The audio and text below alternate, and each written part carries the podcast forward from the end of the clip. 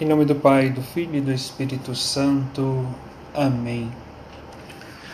Hoje a Igreja celebra a solenidade da Anunciação do Senhor e é uma celebração do grande mistério cristão da encarnação do Verbo de Deus.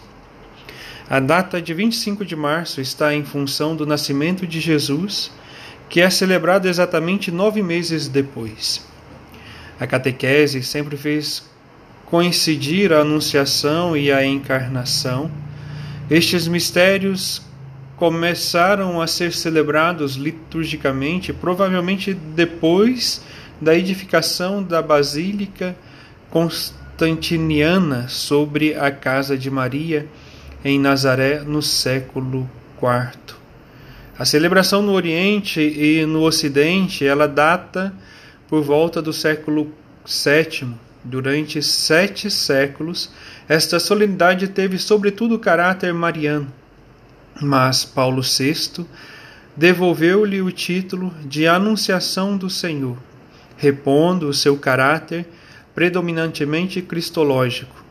Em síntese, trata-se de uma celebração que era e é festa de Cristo e da Virgem Maria, do Verbo que se torna filho de Maria e da Virgem que se torna mãe de Deus.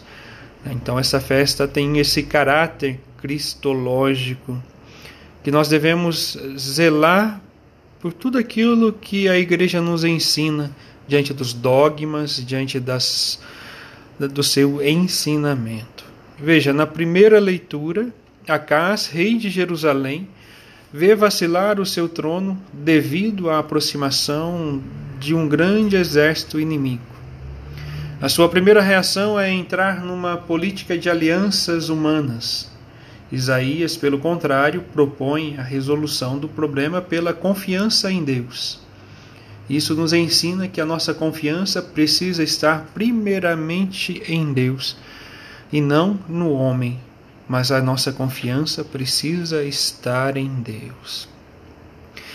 Já na segunda leitura, o texto retirado do seu contexto procura demonstrar que o sacrifício cristológico é superior aos sacrifícios do Antigo Testamento.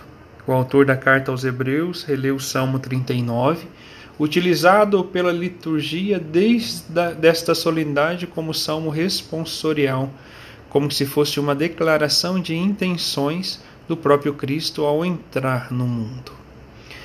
Pois naquele tempo o anjo Gabriel foi enviado por Deus a uma cidade da Galiléia chamada Nazaré, a uma virgem.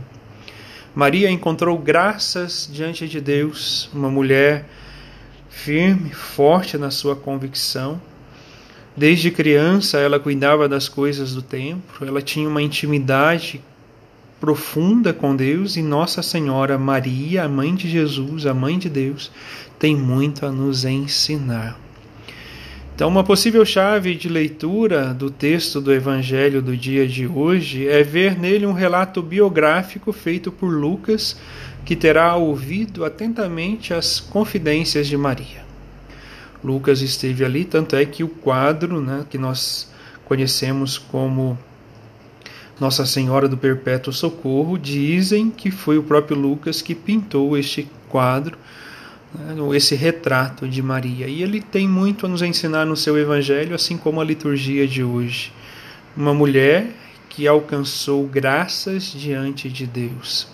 Então, que nós possamos buscar essa confiança no Senhor, assim como mostra a leitura, a primeira leitura de hoje, assim como mostra a segunda leitura, e buscando o exemplo de Maria, que tem muito a nos ensinar nesta confiança em Deus, na confiança no Senhor, onde ela disse o seu sim e entregou a sua vida. Que Maria possa nos conduzir cada vez mais para próximo de Cristo. Toda devoção mariana, ela tem esse caráter de nos conduzir para Jesus. Então veja? A devoção a Nossa Senhora nos leva a uma intimidade com seu Filho Jesus. Que nós possamos buscar esta intercessão de Maria, buscar a confiança em Maria, na sua intercessão, no seu zelo por cada um de nós, mas, sobretudo, trabalhar a nossa fé em nosso Senhor Jesus Cristo. Que o Senhor possa derramar sobre nós a graça do Espírito Santo, nos levando a viver uma verdadeira conversão. E no dia de hoje nós somos chamados a olhar para a vida de Maria, que alcançou graças diante dos olhos de Deus, e ela, diante da sua pureza, diante da sua fidelidade a Deus, nos trouxe o Verbo encarnado que se fez homem e habitou entre nós. E a partir daí nós podemos conhecer o rosto misericordioso de Deus, onde Cristo Jesus nos revela durante a sua vida. Louvado seja o nosso Senhor Jesus Cristo.